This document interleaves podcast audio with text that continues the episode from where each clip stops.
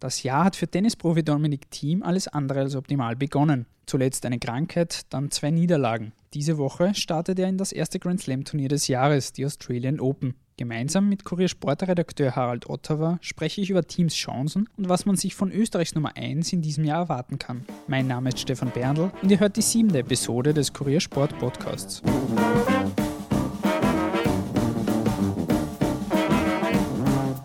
Lieber Harald, danke fürs Dabeisein. Du bist jetzt das erste Mal hier dabei. Es freut mich, dass du dir Zeit genommen hast. Wir reden heute ein wenig über Dominik Thiem und die anstehenden Australian Open. Ehe wir aber auf das Turnier eingehen, kurz noch ein Blick zurück auf das vergangene Jahr. Wie beurteilst du die Leistungen, die Dominik Thiem 2017 abgeliefert hat? Was ist eher gut gelaufen, was ist nicht so gut gelaufen? Also unterm Strich muss man sagen, bleibt Weltranglistenplatz 5. Und diese Platzierung kann man nicht in Lotto gewinnen oder bei einer Mitternachtstombola, wie ich einmal geschrieben habe, sondern das ist, zeigt doch die Leistungen über ein ganzes Jahr hin. Und insgesamt war es gut, dass in der zweiten Hälfte äh, nicht alles äh, wunderbar war. Das weiß eh jeder, das hat der Dominik selber gesehen. Also das, da hat viele schlechte Turniere gegeben, dann vor allem im Herbst, Asien-Tournee und auch der Schluss war nicht so toll, wie man es von seiner Klasse erwarten konnte. Gründe dafür hat es einige gegeben. Presnik hat gesagt, er war zum Beispiel war man nicht mit und schlecht trainiert. Vor allem der Hauptgrund ist der, dass der Dominik in der zweiten Jahreshälfte kaum einen Aufbau betrieben hat. Vielleicht zu viel gespielt, das macht er heuer anders. Wird in, im Verlauf der Asien-Tour wird er nur ein Turnier spielen, das ist Shanghai, das ETP 1000er Turnier, vorher einen guten Aufbau machen. In Asien hat er vergangenes Jahr nicht ein einziges Match gewonnen. Und mit einem guten Aufbau dann im, im Oktober ähm, ist dem Dominik oder im September, Oktober ist dann dem Dominik für die letzten Hallenturniere des Jahres einiges noch zuzutrauen. Und dass er auf Sand sowieso zu den Besten gehört, ich glaube schon, bin davon überzeugt, dass er das auch heuer wieder zeigen kann. Natürlich muss man schauen, wer kommt zurück. Der Djokovic ist, hat kurz jetzt wieder mit Ellbogen Probleme gehabt, jetzt fühlt er sich wieder wohl. Ich glaube, dass der, dass der Djokovic stärker als im Vorjahr sein wird, wenn er fit bleibt und somit auch bei den großen Sandplatzturnieren äh, ein großer Konkurrent vom Team sein wird. Über Nadal braucht man nicht reden. Auch da ist wieder die Frage, hält das Knie, aber wenn der fit ist, ist der natürlich die Nummer 1 auf Sand, ist der beste Spieler auf Rotasche, wie man so schön sagt, äh, der Geschichte, muss man neidlos, muss man wirklich sagen. Jetzt beginnen die Australian Open.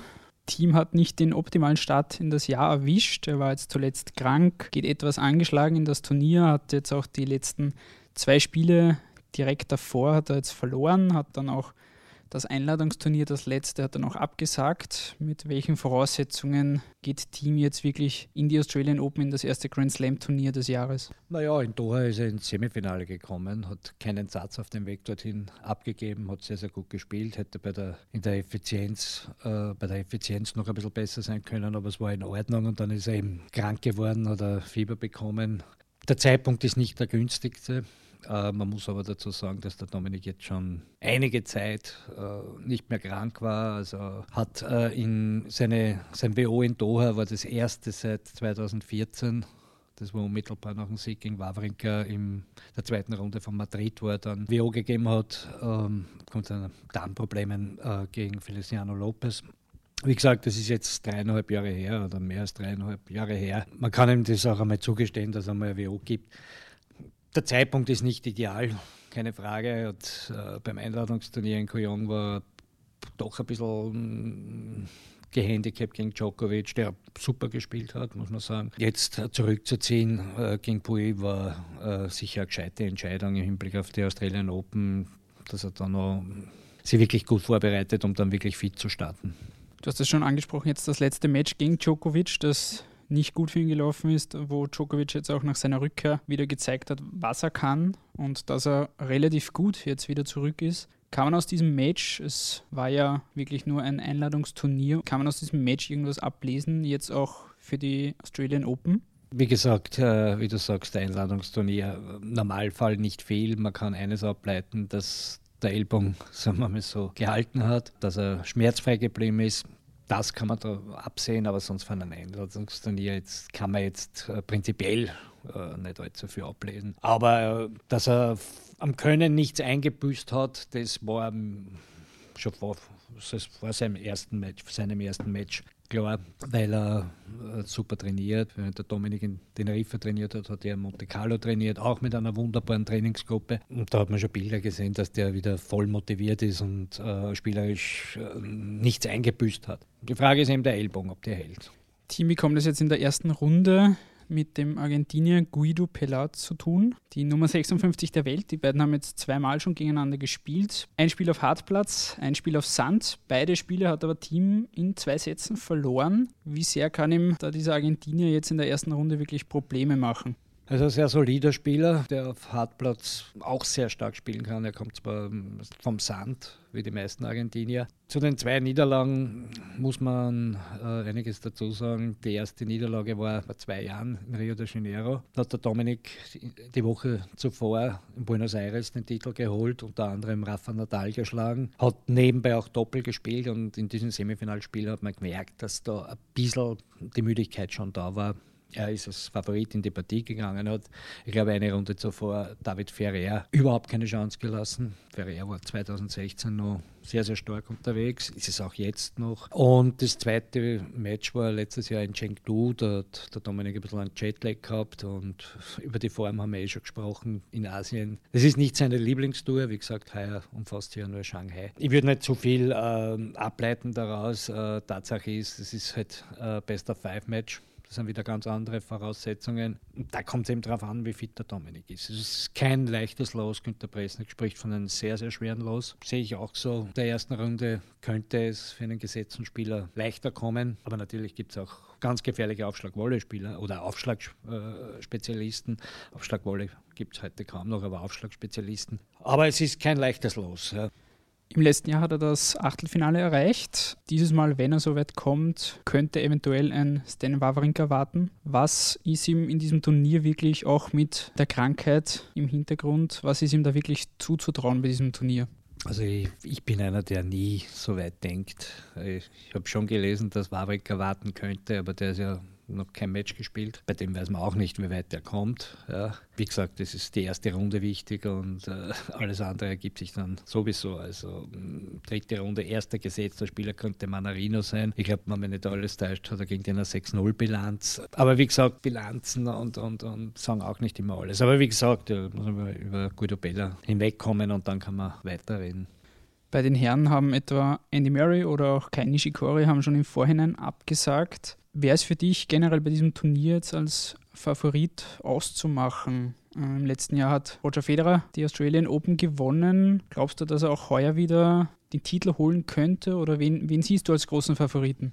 absolut großen Favoriten. Natürlich ist der Roger Federer ist der einzige dieser Top-Leute, der topfit ist. Das über einen Spieler zu sagen, der heuer 37 wird, das, ist, das zeichnet den Federer aus. Spricht nicht gegen das Herrentennis, sondern zeichnet einfach den Federer aus. Und wenn es darum geht, einen Favoriten zu nennen bei einem Grand Slam-Turnier, sagen wir mal jetzt mit Ausnahme der French Open, die auf Sand gespielt werden, muss man Federer nennen keine Frage. Rafael Nadal hat die US Open gewonnen. Auch der ist auf Hartplatz auch auf Hartplatz äh, immer mehr weiteren Favoritenkreis. Und wie gesagt, ich würde auf Djokovic warten. Djokovic, ähm, er hat eines, was, was er im letzten Jahr nicht hatte. Er ist absolut frisch. Letztes Jahr ist er, sind er und, äh, und, und Andy Murray absolut als die Favoriten in das Rennen gegangen. Haben aber dritte Runde oder zweite Runde bzw. Achtelfinale schon verloren. Gegen Gegner, wo es die absoluten Favoriten waren. Aber heuer ist er im Kopf frisch und das bewirkt schon sehr, sehr viel. Deshalb würde ich ihn auch dazu zählen. Ob es einer von der jungen Garde schaffen kann, dazu zähle ich natürlich auch, wenn er schon Nummer 3 ist der Welt, äh, Alex Zverev immer dabei. Jetzt äh, Nummer 3 ist immer automatisch auch irgendwo im Favoritenkreis. Und, da gibt es halt viele Junge wie Nick Kyrgios, der sehr, sehr gut spielt und noch ein paar andere Junge, ja, denen man rechnen kann. Und aus der zweiten Reihe Dimitrov, Goffin und vielleicht auch Team, ja, wenn man alle jetzt Top-10-Spieler oder zumindest im Geist der Top 10 nennen kann. Wir haben jetzt die großen Namen schon genannt, also einen Roger Federer, einen Rafael Nadal oder auch Novak Djokovic, der jetzt wieder zurückgekehrt ist. Wenn wir Dominik Thiem jetzt hernehmen, was fehlt ihm aktuell noch auf diese Spitzenleute und auf diese Weltspitze auch der letzten Jahre gesehen? Was fehlt ihm auf dieses Niveau noch? Die Konstanz einfach die Konstanz. Man muss schauen, Djokovic, Murray haben Federer, Natal, die spielen seit Ewigkeiten auf einem hohen Level. Ja. Und deshalb ist es auch nicht überraschend, dass er Djokovic und Murray einmal Pause brauchen. Bei Murray ist jetzt, habe ich auch eigentlich geglaubt, dass der fit zurückkommt. Hat auch schon ein Einladungsturnier gespielt, Anfang November in Glasgow. Das ist die Konstanz, die dem Dominik noch fehlt. Und, und mit, zu dieser Konstanz gehören auch diese, diese wichtigen Spiele bei Grand Slams, die Spieler prägen. Ja.